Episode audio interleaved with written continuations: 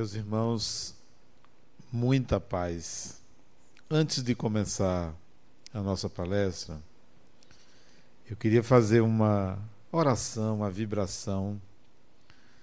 Primeiro, pelas pessoas doentes e seus familiares, por conta do Covid-19, dessa pandemia, aqueles que estão sofrendo dos sintomas e que foram diagnosticados como portadores do vírus, bem como aqueles que em exames ainda estão ansiosos por um diagnóstico, que eles recebam a nossa melhor vibração.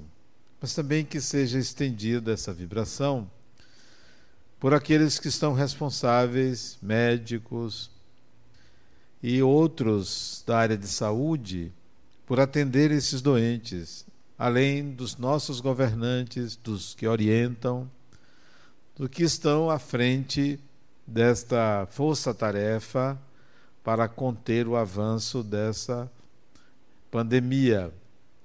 E a gente volte então à normalidade. Você que está nos assistindo agora, não esqueça de pensar nessas pessoas, de vibrar por essas pessoas, por todos aqueles que estão à frente para conter os avanços desse vírus. Somos todos responsáveis pela manutenção da paz, da serenidade em volta de nós, que tomemos os cuidados necessários graças à orientação das autoridades, mas que também mantenhamos a tranquilidade e a paz para que a gente não ceda ao alarmismo nem achar que tudo está perdido. Nós temos que continuar acreditando na vida, na ordem e na sociedade. Então, que você faça a sua oração por essas pessoas, por todas as pessoas, pelas vítimas, pelas famílias, pelas autoridades, por todos que estão à frente para conter esse vírus. Bom, o nosso tema hoje contempla o que está acontecendo. O que, que está acontecendo? O mundo todo está voltado para uma epidemia que não tem ainda vacina, não tem cura e tem é, ceifado muitas vidas no mundo inteiro, principalmente na China, na Itália e em outros países da Europa. Já chegou ao Brasil, mas está em todos os continentes, está no mundo inteiro. Não se pode eleger um culpado, não há um culpado, não é ato de uma pessoa, não é ato de uma organização, não são, é, não, não teve a, a, o humano aí para conter, porque não se sabia, simplesmente começou a acontecer e já não foi possível então conter o que estava acontecendo.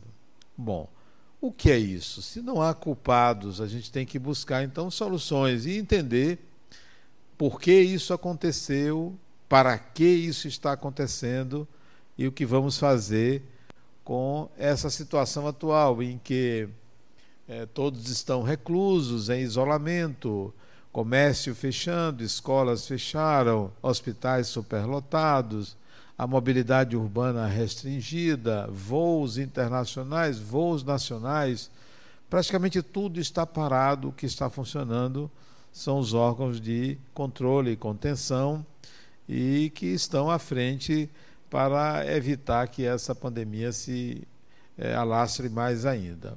O que está acontecendo de fato? De que forma nós podemos entender, à luz do espiritual, do espiritismo, como entender é, esse processo que a humanidade, não é só o Brasil, não é só a Bahia, não é só São Paulo, Rio, não é só o Canadá, nem a Itália, nem a Alemanha, nem os Estados Unidos, nem o Japão, nem a China, onde tudo começou.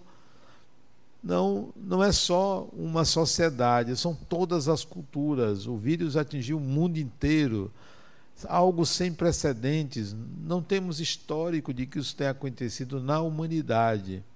Então, qual é a, a interpretação que a gente pode dar? Ouvi várias interpretações, até de líderes espíritas cada uma de acordo com a visão do próprio espírita, da pessoa.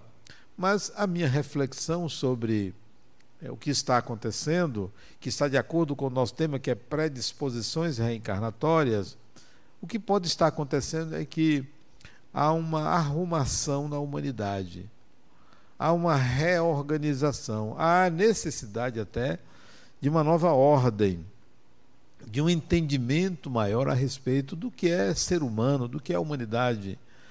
E o, o agente, o transmissor, o, o que provocou é, diretamente essa situação é um vírus, algo invisível ao olho humano, né? a olho nu, tem que se usar aparelhos. Então, algo tão minúsculo, tão invisível, provoca tamanha parada no ser humano, de ter que estar em casa, de, de ter que estar isolado, não ter contatos, a não ser via tecnologia. O que, de um lado, é, valoriza, ainda bem que temos a tecnologia, a tão mal falada tecnologia, ela agora é uma aliada para que o ser humano se comunique, porque as comunicações diretas elas têm sido evitadas, a distância, como vocês podem ver aqui, eu estou distante da pessoa que está ao meu lado, é, tive que me higienizar, passar um álcool, lavar as mãos, fazer todos os cuidados médicos, né? os microfones foram higienizados, tudo isso é, faz parte de um protocolo médico que tem sido seguido. Então, o que está acontecendo é algo que mobiliza toda a sociedade.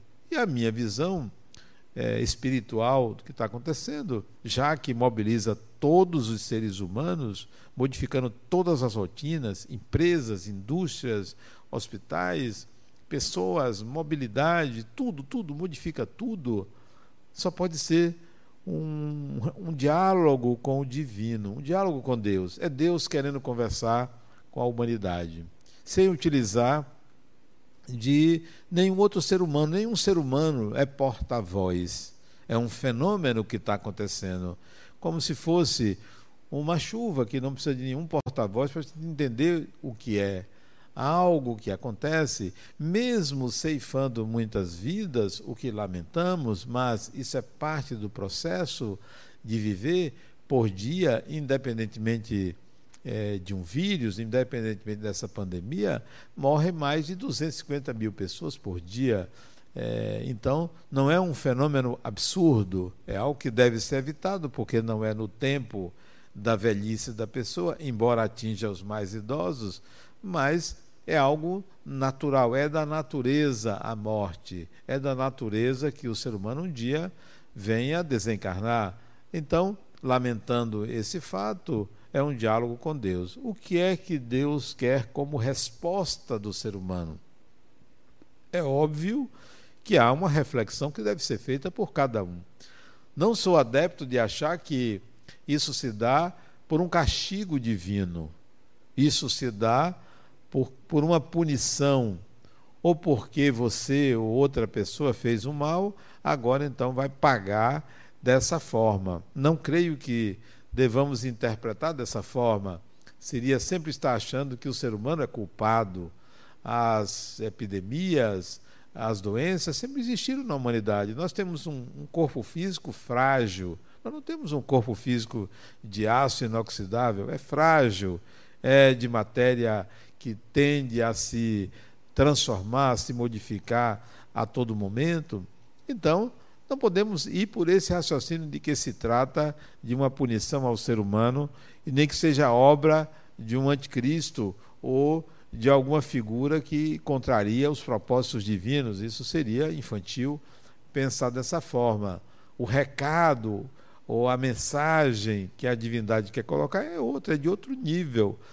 Provavelmente, penso eu, se trata de uma atualização da consciência. É hora de atualizar a consciência, é hora de partir para uma outra percepção de mundo, de vida. É, assim acontece, ou aconteceu na humanidade, com, o surgimento de algumas ideias. O ser humano teve que se ampliar. Se você voltar na história, pode se lembrar que antes de Jesus, antes de Cristo, que prefiro chamar de Jesus, antes de Jesus, o ser humano tinha ideia, pelo menos os judeus daquela época, tinha ideia de uma vida espiritual é, onde se contemplava um céu e um inferno.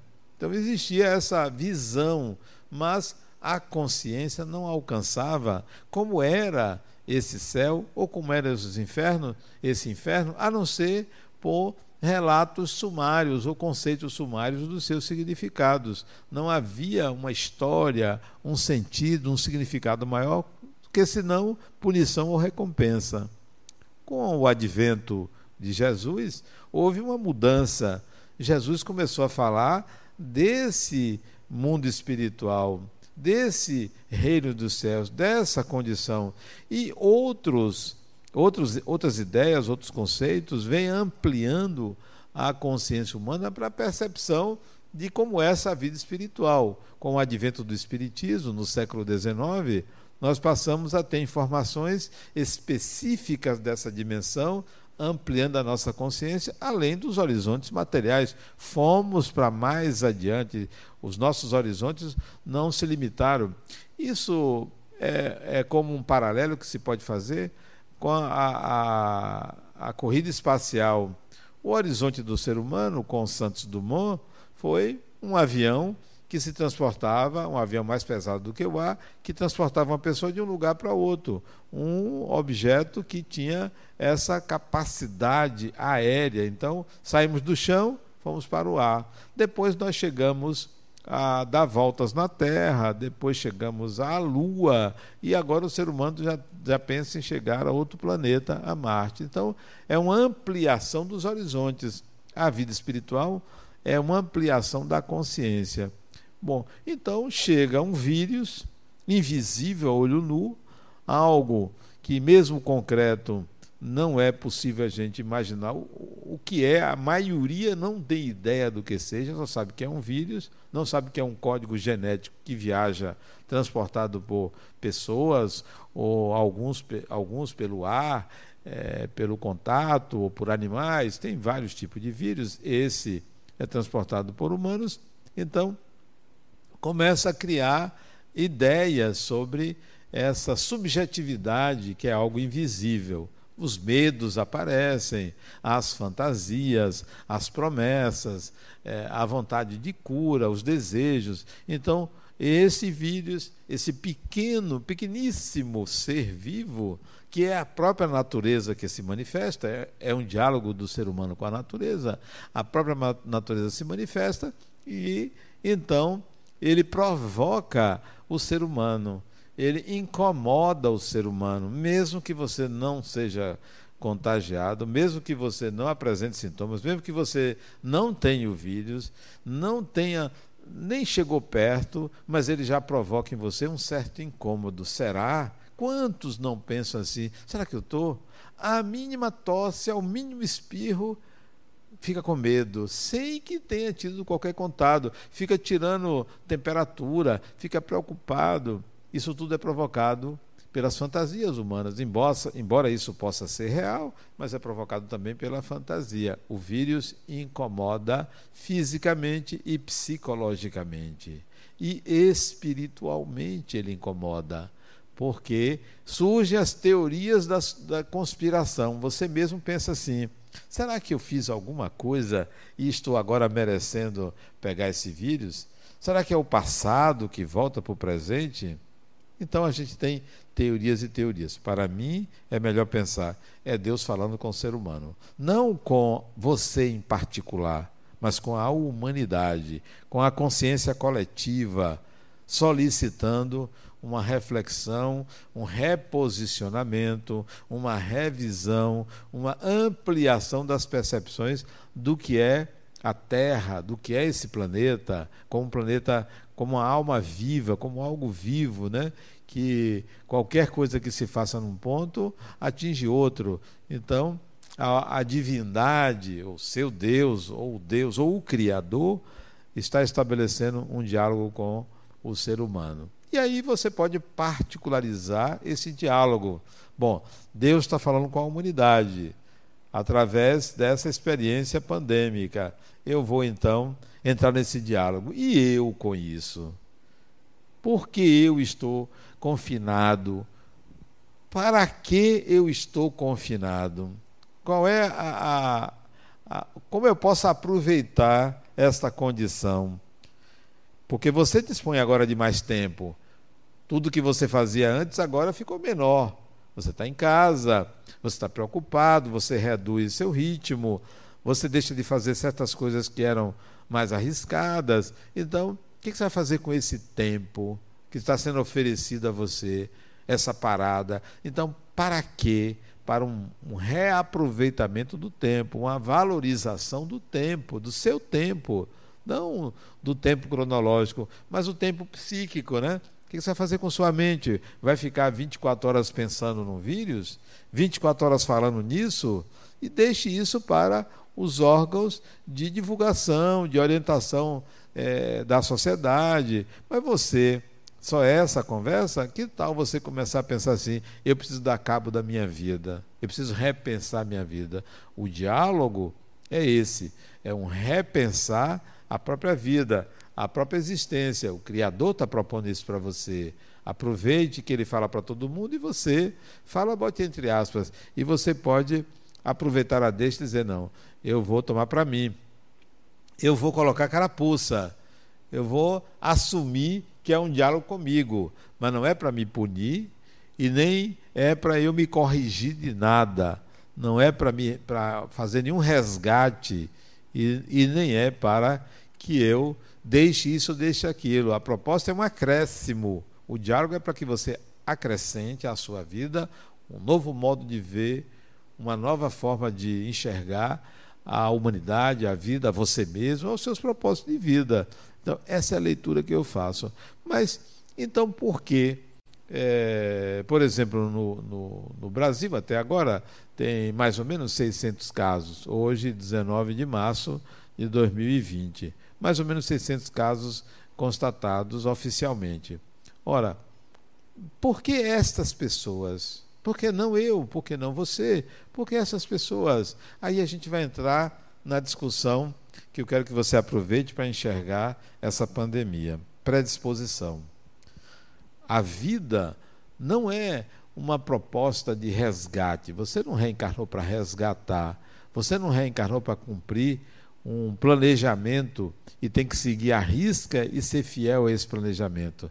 Você não tem que você não vai ter que passar por isso, por aquilo. Nós criamos, ao longo das nossas encarnações, predisposições pelo modo como a gente vive, pelo entendimento que a gente tem da vida, é, do, do, comportamento humano, é, pela maneira como a gente é, julga as pessoas, a realidade, pelos atos, a gente cria predisposições. Então, se eu sou uma pessoa que tem o hábito de, de consertar as coisas, fechar portas, limpeza, organização, se eu tenho esse hábito, eu crio uma predisposição. Todas as vezes que eu estiver no ambiente e tem algo fora do lugar, eu vou lá consertar por uma predisposição, ou, se quiser, por um condicionamento de várias encarnações. Então você tem predisposições. Esses dias, uma pessoa chegou para mim e me colocou que tinha uma culpa, uma culpa muito grande é, por ter matado uma outra pessoa há 15 anos atrás. Por, por muito ódio, porque se sentiu agredido verbalmente por essa pessoa, ele matou essa pessoa e ninguém ficou sabendo. Ninguém ficou sabendo que foi ele. E foi ele pessoalmente que matou o outro com um tiro. E não, não estava presente na cena do crime, é, ninguém culpou ele, porque o ódio, a agressão foi pessoal, não foi em público. E ele matou essa pessoa. E o crime ficou sem ser descoberto, o criminoso ficou lá, um crime não resolvido. E ele veio a mim e se confessou que matou e queria se redimir, queria resolver isso, ele não aguentava mais. De tempos em tempos ele se lembrava do que fez, sonhava com o morto, com a pessoa perseguindo ele, e ele queria resolver isso na vida dele. E me procurou, é, primeiro profissionalmente, e depois eu recomendei que ele fosse ao centro espírita. Mas primeiro ele me procurou profissionalmente. E eu disse a ele o seguinte: ele estava preocupado com a vida futura com é, a punição que ele receberia de Deus. Ele estava muito bem de vida hoje, embora atormentado por esse crime, mas estava muito bem, tem família, tem uma vida estável. Né? Não, não tem grandes problemas, a não ser essa culpa muito grande e essa preocupação com a desencarnação dele depois da morte. Ele tem medo, porque de vez em quando sonha com o morto atrás dele, e tem medo da próxima encarnação, o que, que vai acontecer com ele. Bom, a minha análise, que é a mesma análise de uma pessoa que pensa que ao reencarnar é, adoece ou tem esse ou aquele problema porque fez um mal no passado, é a questão da predisposição. Eu disse a ele, Fulano, Sabe por que você matou um homem? Porque você é ignorante. Toda pessoa que tenta tirar a vida é, ignora o valor da vida. Então, o crime que você cometeu chama-se desrespeito à vida, ignorância quanto ao valor da vida. Porque você não tem o poder de matar uma pessoa. Nós não estamos na mão de justiceiros. Se eu desencarnar porque alguém atirou em mim, a minha desencarnação diz respeito a mim. Nenhum ser humano tiraria a vida de outro ser humano. Eu posso ser agente, você foi agente da desencarnação de uma pessoa, porque o que você fez diz respeito a você. Você é um assassino. Você tem esta norma. Se chegar ao meu limite, eu mato. Então, esse é seu nível de evolução. Essa é a sua questão. É como sair desse nível de evolução.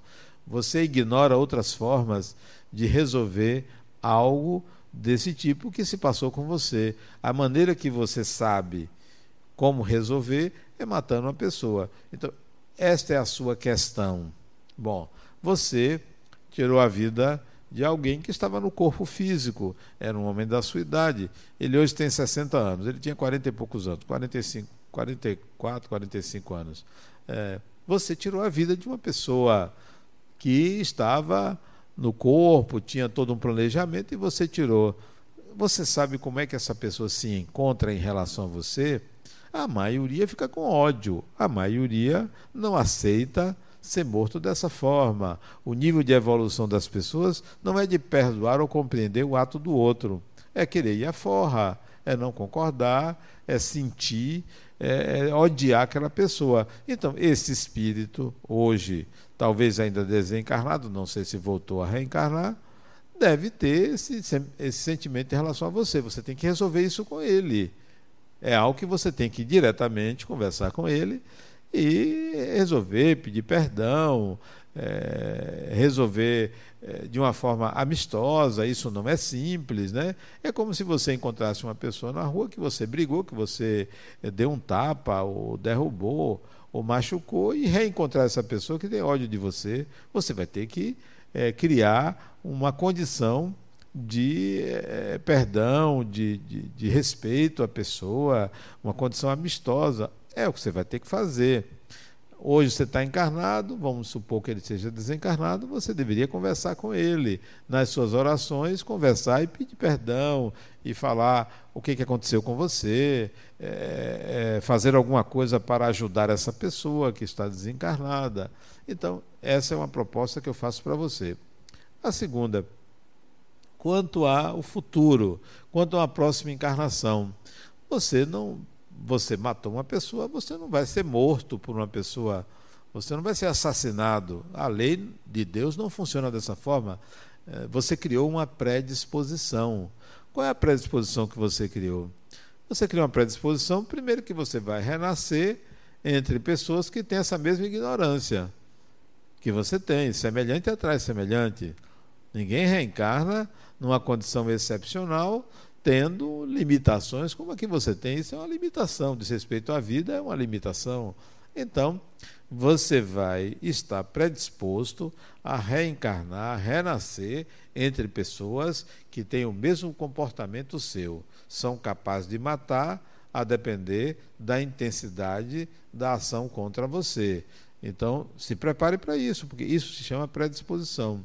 Sim, você também terá predisposição é, de passar por algumas provas de valorização da vida. Né? Valorizar a vida, que esse é seu problema. O seu problema não foi matar o outro, o seu problema é, é o desrespeito à vida, é a não valorização da vida. Então você estará predisposto a passar por experiências que vão lhe ensinar a valorização da vida. Experiências do tipo é, você é, ter um, um conflito, sua mulher engravida, ou se você nascer mulher, engravidar e ter que decidir entre a sua vida e a vida de uma criança por um aborto é, necessário, né, importante para salvar a vida da mãe, da mulher. Então você pode passar por um dilema desse, o que, eu vou fazer, para você aprendendo a valorizar a vida. Ou é, alguma experiência em que a sua própria vida esteja em jogo e você ter que tomar certas decisões por valorização da vida. Então, as predisposições são essas, os nossos atos, que o seu ato não pode ser visto pontualmente, vem de comportamentos semelhantes, né?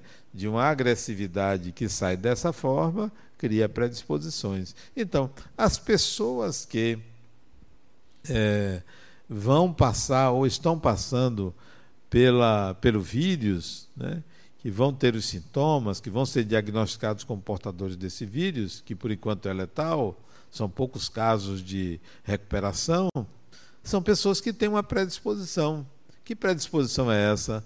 Tem que olhar as vidas pregressas para saber os comportamentos, as tendências do espírito, para saber por que tem essa predisposição a adoecer por um vírus é, é, que foi adquirido por contato com um estrangeiro, com, ou como está hoje, o, o, vírus já não, é, já não vem por estrangeiro, é comunitária, a, a, a passagem é comunitária, né?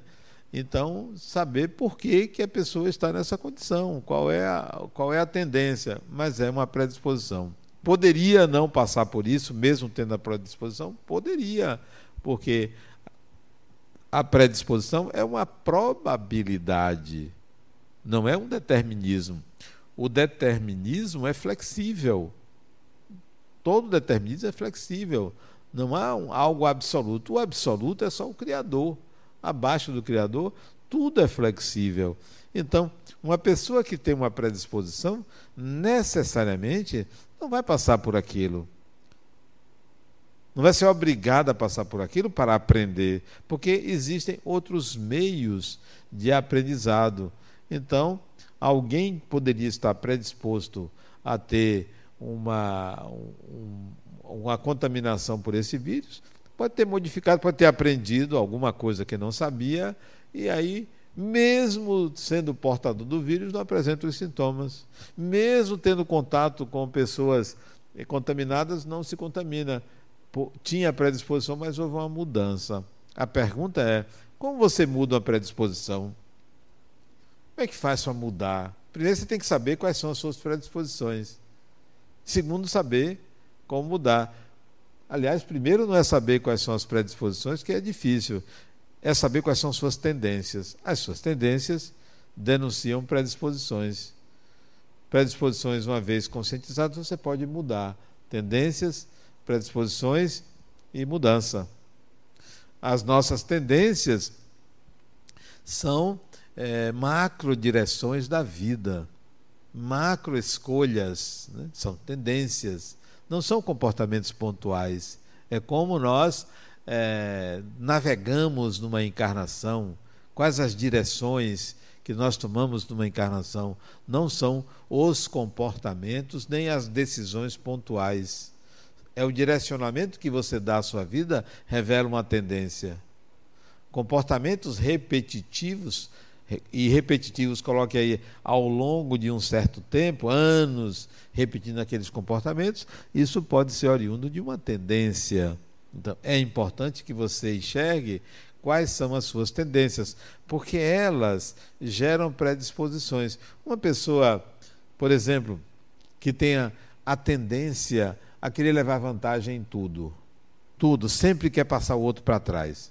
Nesse sentido, de enganar, de obter uma vantagem enganando o outro.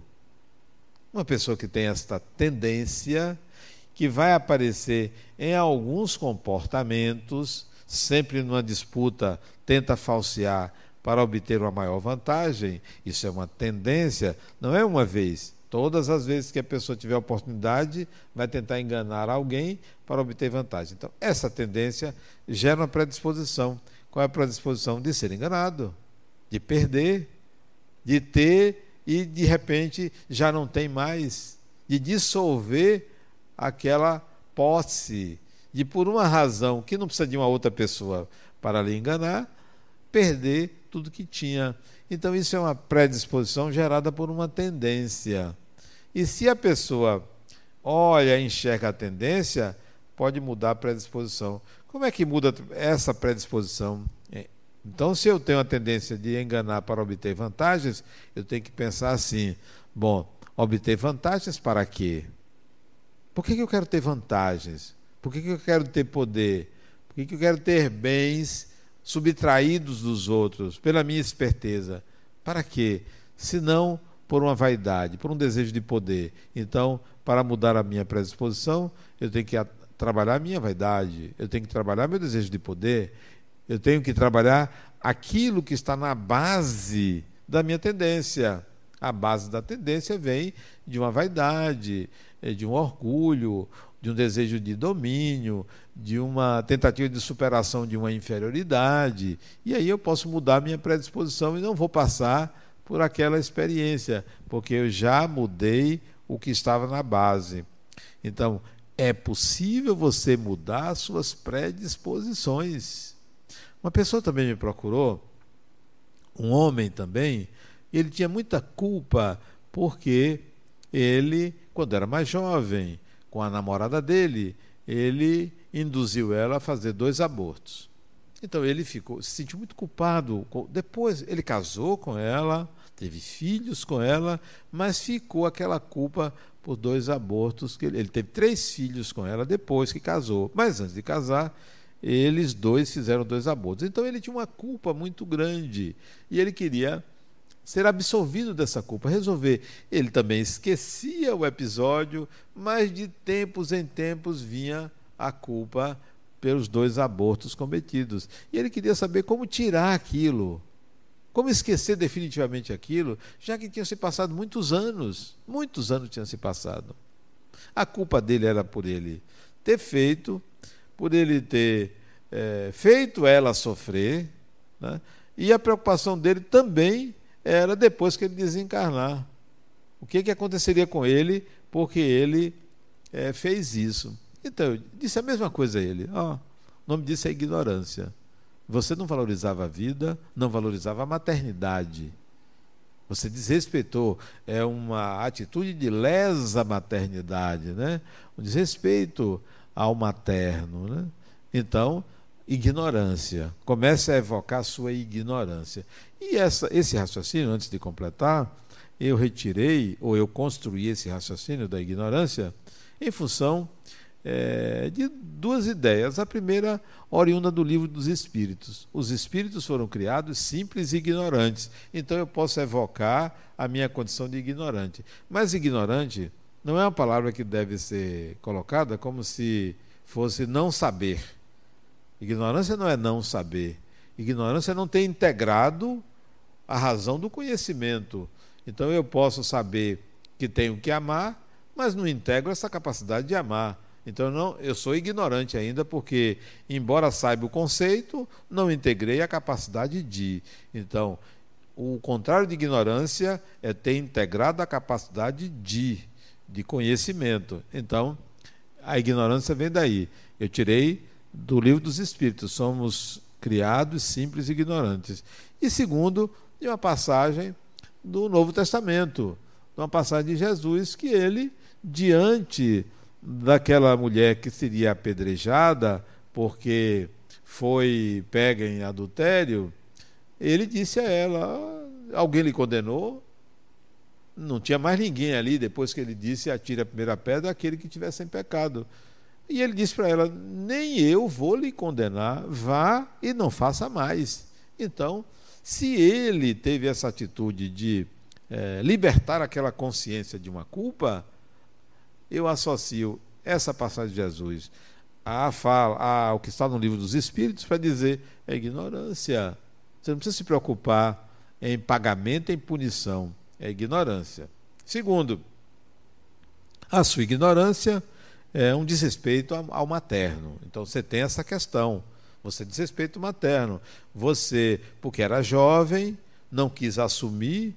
Foi numa época antiga em que havia um estigma muito grande a mulher não casada grávida ou a mulher que casou depois de ter um filho sem ter casado, existia esse estigma, mas aí lesa a maternidade para você ver por que você é, desrespeita o materno. Tem uma tendência por detrás. Terceiro, prejudicar a ela, induzi-la a isso, bom, você tem que assumir que há uma corresponsabilidade do ato, uma corresponsabilidade, porque ninguém aborta sozinho. São elementos que estão aí. Você, ela, se foi com a ajuda de outra pessoa, uma terceira pessoa, um médico, alguém curioso que induziu ou fez a, o procedimento, então tem aí um grupo de pessoas. Então, culpar-se por ter prejudicado ela, isso aí você deve dividir como corresponsabilidade. Ela tem a responsabilidade dela. Bom, quanto ao futuro, o que, que pode acontecer com você? Então, a mesma coisa, você vai encontrar, provavelmente por conta da sua culpa, é, lidar com pessoas que têm o mesmo pensamento, a mesma ideia, a mesma é, lesa maternidade. Bom, você poderá renascer é, dentro de uma família onde o materno não tenha esta, é, não, tem, não seja tão afetivo com você, porque não terá a intensidade do afeto materno. Pessoas que não tenham essa capacidade, essa competência, essa habilidade de ser mãe da forma que você mereceria, por uma questão de similitude, por uma questão de afinidade. Só isso. Não é que você vai pagar ou vai ser abortado. Seria muito é, linear pensar assim. Então, é, liberte-se dessa culpa e pense assim. Antecipadamente, para não criar predisposição, eu faria o seguinte no seu lugar. Eu começaria é, a valorizar a vida, não só a vida humana, mas a, com, a, com a vida em geral. Valorizar o materno. Não é você sair hoje e, e no dia das mães dar presente a um bocado de mãe. Não, é que você começar a pensar na importância da maternagem, né? de cuidar do outro, de ter cuidado com a vida do outro, não só a vida física, a vida psíquica, a vida em geral. Então, desenvolva essa habilidade que você não tinha, embora você tenha tido filhos, mas eu não sei se você é uma pessoa materna, se você tem esse cuidado em maternar as pessoas. Então, comece a fazer isso agora, para que você mude essa predisposição. Então, a predisposição leva, o espírito leva você na, a cada encarnação a viver experiências para a integração daquilo que falta e não para punir. Pensava-se no passado que a reencarnação é para punir, é para resgatar, é para consertar. A reencarnação é para integrar o que falta. Não é o que faltava, o que falta. Porque se não for integrado, vai viver experiências é, que é, ensinem o espírito. E nem sempre são experiências dolorosas, experiências difíceis, é, sofrimento, já que sofrimento é uma escolha. É uma escolha o sofrimento. Você pode passar por uma série de problemas e não sofrer com aquilo e encarar com muita tranquilidade. Hoje eu assisti a um filme Interessante. O nome do filme é Loving. É o nome de uma pessoa. L-O-V-I-N-G. Loving. Interessante o filme. O personagem é de uma é de um equilíbrio, de uma tranquilidade invejável. Conheço até pessoas como ela. É um, é um filme, né, uma ficção, mas é uma ficção que foi baseada em fatos reais, né? Ela vive um drama muito grande nos Estados Unidos na década de foi no ano de 1914 isso. 1914? Não, foi posterior. Posterior a 1914, acho que foi 1918. Eu sei que ela vive esse drama e ela, com absoluta tranquilidade, passa esse drama. Enquanto as pessoas à sua volta encaram de uma forma muito ruim, ela e ele encaram de uma forma muito tranquila. E você nota isso ao longo do filme todo, a tranquilidade dela em encarar aquele desafio. A tranquilidade não era só na fala, era no olhar, era no, no jeito de se de andar. Você via que era uma pessoa madura e simples ao lidar com um drama muito sério. E o drama, aparentemente isso pode parecer banal para nós. Olha qual era o drama. Ela nos Estados Unidos, uma negra, começa a namorar com um homem branco. E no estado de Virgínia, isso era proibido. Havia uma separação racial muito grande no começo do século passado. E ela vive isso com outra coisa, é presa. Tem, toda uma história aí, vocês vão ver o final, que é muito interessante o final. A forma como foi resolvido é muito interessante, né? É, você nunca vai imaginar o, o, final, eu nem vou dizer qual é o final. É, aliás, podia até dizer, né? Não, não vou dizer não. Assista o filme, Love. É um, um filme que vale a pena você ver que sofrimento é uma coisa, é uma escolha, é um modo de encarar uma situação. E a dor, não, a dor não é um modo de encarar, é uma é, senso ou percepção. Né? A dor é uma sensação, você passa pela dor, mas nem sempre pelo sofrimento. Ela passou pela dor, mas não passou pelo sofrimento. Então, a predisposição do espírito, ela tem um pouco a ver com o modo como você encara a, você encara a experiência. O bom é que o Espiritismo nos ensina é, de uma maneira diferente de encarar a dor ou o possível sofrimento. O Espiritismo nos ensina a não sofrer. O Espiritismo fala é, da bem-aventurança aos aflitos, o consolo aos aflitos. Né? É interessante como isso é, é entendido. O entendimento é de que deve haver uma, uma modo da pessoa se sentir resignado. Essa era a interpretação do passado. Resigne-se com o seu sofrimento, com a sua dor, resignação.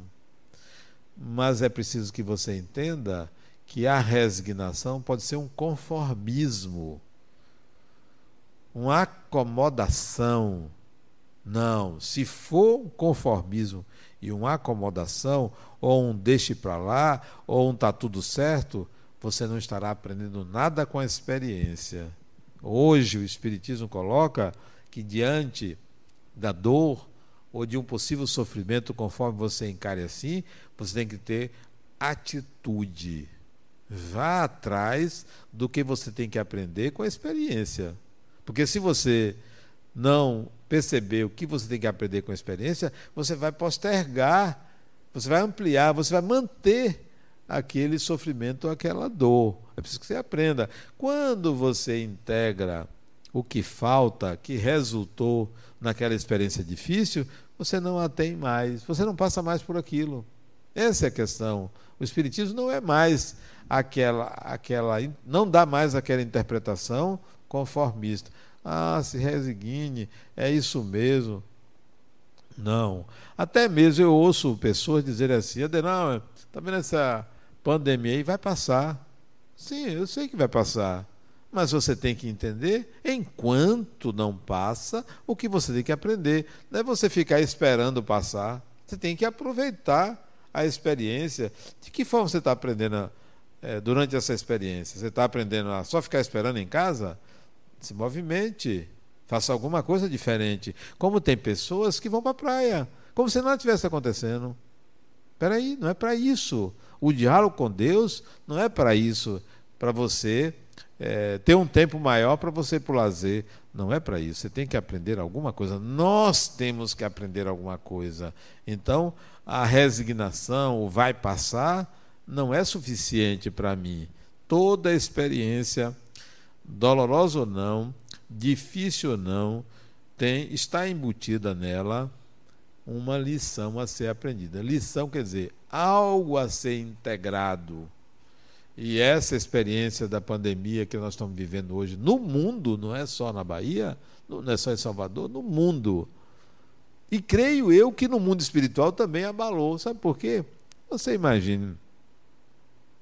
Quem foi que previu? Qual o espírito desencarnado? Isso começou, essa, o vírus começou o ano passado. Foi em novembro do ano passado. Foi divulgado em dezembro. Os primeiros casos começaram a aparecer na China em janeiro. Então começou agora. Quem previu isso?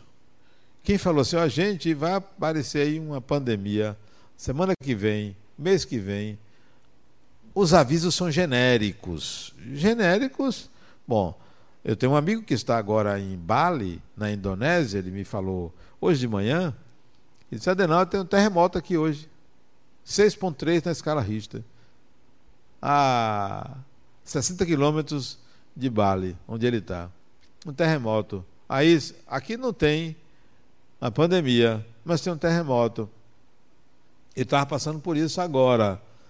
Ora, é para a gente ficar parado. Ele não pode sair de lá. Ele tem uma semana, dez dias lá e não pode sair de lá. Está né? Tá doido para voltar para o Brasil e não consegue voltar. É, então, é para a gente ficar se deleitando, é, esperando alguma coisa, tem que aprender alguma coisa com a experiência. Tem que se movimentar. Tem que fazer alguma coisa para entender o que é que a gente precisa aprender com cada experiência dessa. Para que a gente modifique predisposições kármicas. Predisposições que a gente já vem e tem uma tendência muito grande a passar por aquilo, porque a gente não está atento às nossas tendências. Então, fundamental que a gente aprenda com a experiência, porque senão não vale a pena. A vida fica muito pequena, né? É, muito rasteira, né? É isso, bom, eu tenho que alcançar aquilo ali, e a gente não vê que há uma dimensão maior a ser vivida, ser encontrada, né? Então, o que, que acontece no mundo espiritual? O que, que eu acho que acontece? Você imagine, ninguém previu, ninguém sabia, porque se soubesse falavam. Aparecem previsões antigas que vai acontecer, vai acontecer, mas ninguém previu, a sociedade não estava preparada. Então imagine se desencarna 100 mil pessoas. Já desencarnaram quase 10 mil, 9 mil e tanto. 100 mil, 200 mil. O mundo espiritual está preparado para receber tanta gente? Ou a gente vai achar que já estavam preparados? Se já estivessem preparados, já tinha mandado o recado: ó, oh, gente, segura aí porque é muita gente de vez. Muita gente de vez. Não é assim, tá, é mágico. Tudo se sabe no mundo espiritual. Não funciona dessa forma. São pessoas, são seres humanos. Espíritos não sabem tudo. Não tem essa ideia de que vai acontecer. Se a gente tivesse olhando, é, eu não tenho esse olhar, mas se a gente tivesse olhando o inconsciente das pessoas, podia até ter uma ideia mas você não vê o inconsciente, porque o inconsciente às vezes revela que está para acontecer alguma coisa. Se você pegasse uh, antes da Segunda Guerra Mundial, a década de 30, antes de 1939, quando estourou a Segunda Guerra Mundial, as pessoas na Europa já tinham medo antes de que isso poderia acontecer. Já se comentava que poderia acontecer. Aqui, a gente nem, nem comenta. Fala numa guerra entre um país e outro, tal. Mas ninguém tinha ideia disso, nem aqui, nem no mundo espiritual. Fomos pegos de surpresa. Então, espiritualmente, o pessoal deve estar lá. Ó, oh, gente, se cuide aí para não vir de vez muita gente. Felizmente, no Brasil, as desencarnações são pequenas. Não desencarnou tanta gente. Acho que não chegaram a, a seis pessoas ou sete pessoas, não sei exatamente. É muito pouca gente, né? É que desencarnou olhando quantitativamente. Então, a, a ideia é que a gente pode modificar essas predisposições. Modificar. Como? É, integrando habilidades que a gente não tem, buscando modos de enxergar a vida, ampliando a consciência. Penso também que esse vírus vem para que a gente pense assim: o que é que nós estamos fazendo com a natureza? O que é que nós estamos fazendo com a natureza? Não um discurso é, ecológico. Para mim, o discurso não pode ser só esse, né? De preservar a natureza. Deve preservar a natureza, mas não é esta natureza. O que estamos fazendo com a natureza humana? O que nós estamos falando com essa natureza? O que é que é ser humano? E não adianta colocar como vilã é, a tecnologia. Olha, se não fosse a tecnologia, mesmo tendo toda essa, essa esse problema, graças à tecnologia a gente está se comunicando, a gente está buscando é, soluções. Então, o que, que nós estamos fazendo com a natureza humana? Né? O que é o humano? Como ser humano é, nos dias de hoje? Penso que o ser humano no dia de hoje tem que ser um ser mais espiritualizado. Para mim, o recado de Deus é esse. Gente, aproveite esse freio de arrumação que eu estou dando e se espiritualizem. Façam alguma coisa por vocês, porque vocês estão muito devagar nesse processo de espiritualização. É, dois mil anos se passaram depois de, de Jesus, dois mil e quatrocentos anos depois de Buda, não sei quantos anos depois de Maomé, é, muitos anos depois do Espiritismo, muitos anos depois de tantos profetas, e a gente ainda engatia, engatinha na percepção do que é o espiritual. Então nós estamos muito devagar. Vamos aproveitar esse momento para a gente se espiritualizar mais, para a gente olhar para a dimensão do espírito. O convite para mim é esse. Olhe para a dimensão do espírito, porque é a dimensão imediata.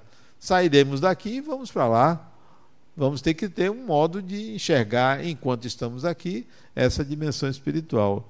Então, o recado das predisposições reencarnatórias é que a gente deve integrar habilidades conscientes da condição de que somos espíritos imortais. Essa imortalidade ainda não é vivida, ela é objeto de crença, mas não é vivida.